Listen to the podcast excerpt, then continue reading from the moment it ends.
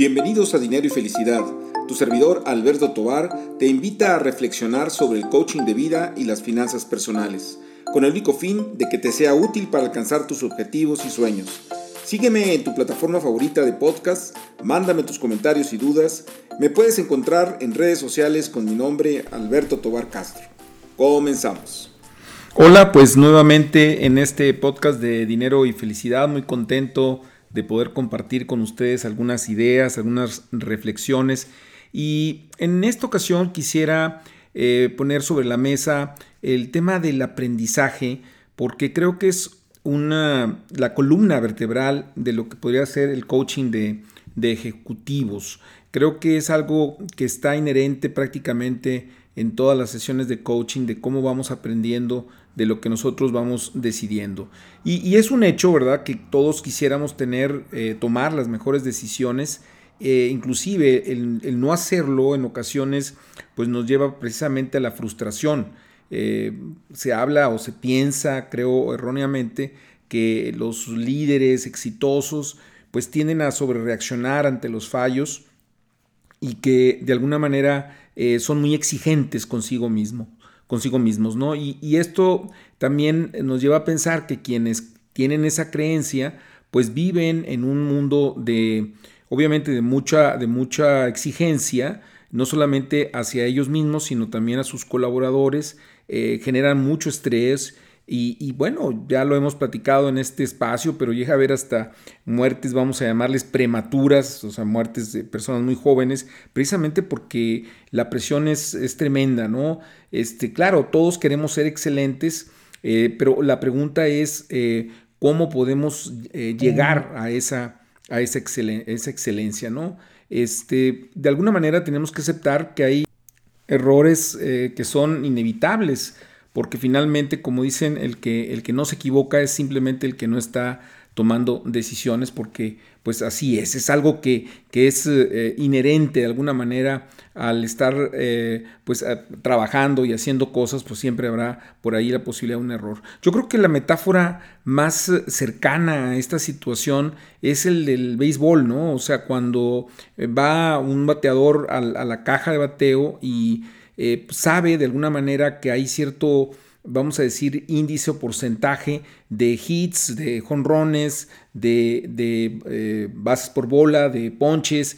Y, claro, cuando está parado enfrente del pitcher, pues está pensando en, tirar su, mejor golpe para llevarla donde la, bola fuera del campo, pero al final del día sabe que hay un cierto índice eh, de éxito y cierto índice, vamos a decir, de eh, fracaso, ¿no? Y, no puede ser posible que cada vez que un, que un, bateador va a la caja de bateo, pues salga frustrado, ¿no? Porque pues en esa ocasión lo poncharon, ¿no? Entonces lo importante en este caso es mantener un índice de alto desempeño, porque finalmente tampoco no se trata de que las equivocaciones eh, pues tomarlas con ligereza, sino de, de, de estar conscientes de que de una u otra manera nosotros somos dueños del esfuerzo, pero no somos dueños del resultado. Y esta es una máxima en el coaching ejecutivo y es algo que está presente prácticamente siempre. Somos dueños de nuestro esfuerzo, pero no somos dueños del,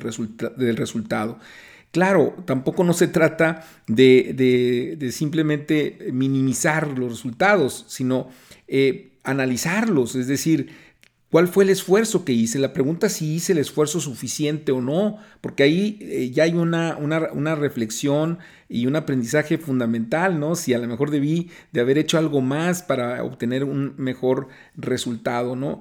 Este, y entonces esto nos ayuda, o sea, si nosotros separamos el esfuerzo del resultado, donde el esfuerzo no solamente es, vamos a decir, entre comillas, las ganas que le ponemos en hacer las cosas, sino obviamente el trabajo metodológico que está detrás, eh, el análisis de la información, el, el consultar con expertos, el trabajar con el equipo, este, el, eh, operar adecuadamente, porque muchas veces eh, hay muy buenas ideas, pero no son llevadas a cabo en forma eficiente, ¿no?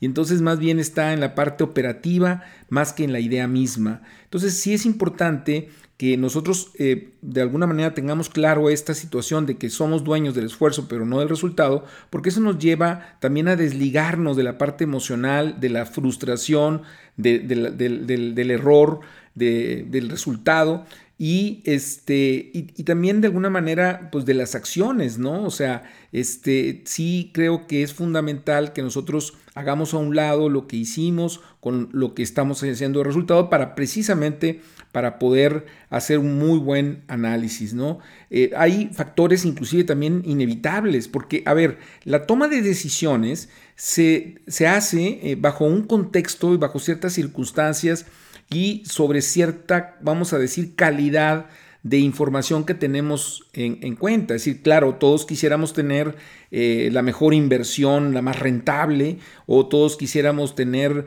la mejor lectura del mercado para poner un producto, este, o todos quisiéramos comprar un producto en el mercado para uso personal o, o, alguna, alguna tipo de, este, de, máquina para la empresa que, sea la más adecuada para hacer cierto tipo de cosas o que nos dé ciertos beneficios.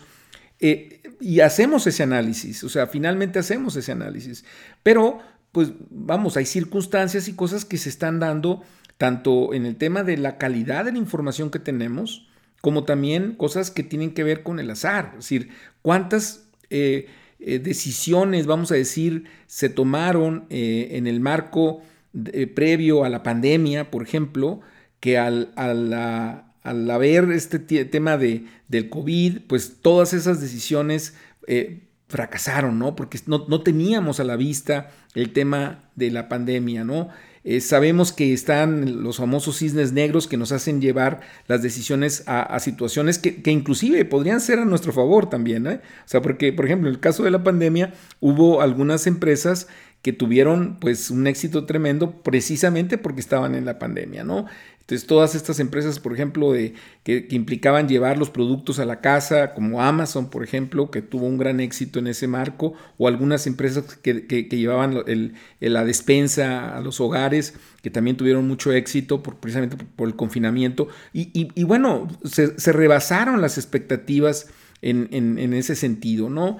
Entonces, cuando nosotros analizamos el resultado, pues tenemos que ver también en qué fallamos en términos de, ese, de esa calidad de la información y también de las circunstancias y contextos que, contextos que se están dando ahora, ¿no? Entonces, al final del día, lo que quiero dejar muy claro es que cuando estamos hablando precisamente de aplicar el coaching ejecutivo en la toma de decisiones, siempre tendemos, tendemos a a hablar de cuál es el aprendizaje que nos están dando, vamos a decir, esos fracasos o esos no éxitos, o sea, porque finalmente es binario, ¿no? O sea, eh, tuvo éxito, no, no, lo tuvo, este, y también de los éxitos, ¿eh? Porque aquí también hay un, hay un, punto de reflexión, y esto ya está muy dicho, ¿no? Que uno aprende más de los fracasos que de los éxitos. Y eso esto es una, una, una, verdad de kilo, porque al final del día, cuando decimos, híjole, ¿qué hice mal, no? Entonces me siento y a lo mejor hasta me pongo a escribir y decir cuáles fueron los puntos que me fallaron para no volverlos a cometer.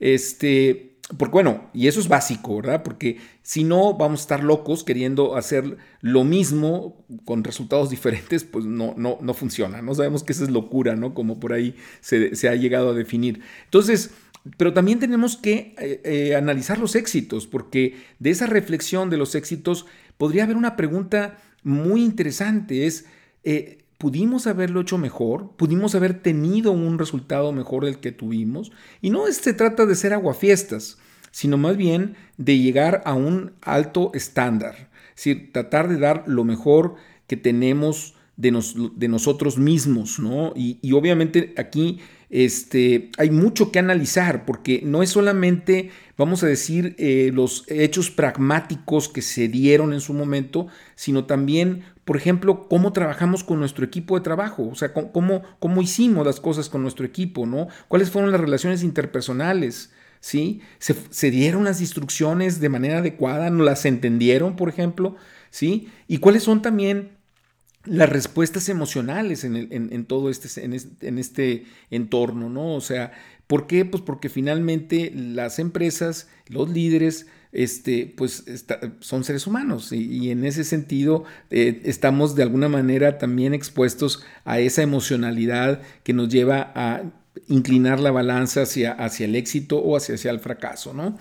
Entonces, bueno, eh, yo los invito a que reflexionemos, que hagamos una autoevaluación de nuestro liderazgo en las áreas en donde estemos este, trabajando, ¿no? Este, evitar la, complacencia con el éxito y, y, hacer alegóricos, vamos, en términos del éxito, analizarlo, y también no frustrarnos con, con los errores o con los no resultados adecuados, sino analizarlos y ver en dónde podemos mejorar para la próxima. Todos aquellos que son empresarios, este, es algo que se ha dicho también en este espacio, que piensan siempre de que se tiene que este, fracasar varias veces para poder llegar a tener éxito, porque es parte del proceso de aprendizaje, ¿no? Este, lo importante es, eh, pues, ir, mm, de, detallarlo, para saber cómo podemos hacerlo mejor la siguiente vez.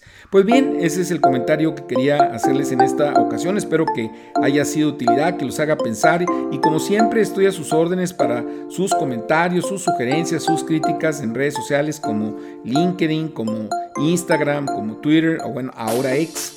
Este, y como siempre, a sus órdenes y hasta la próxima.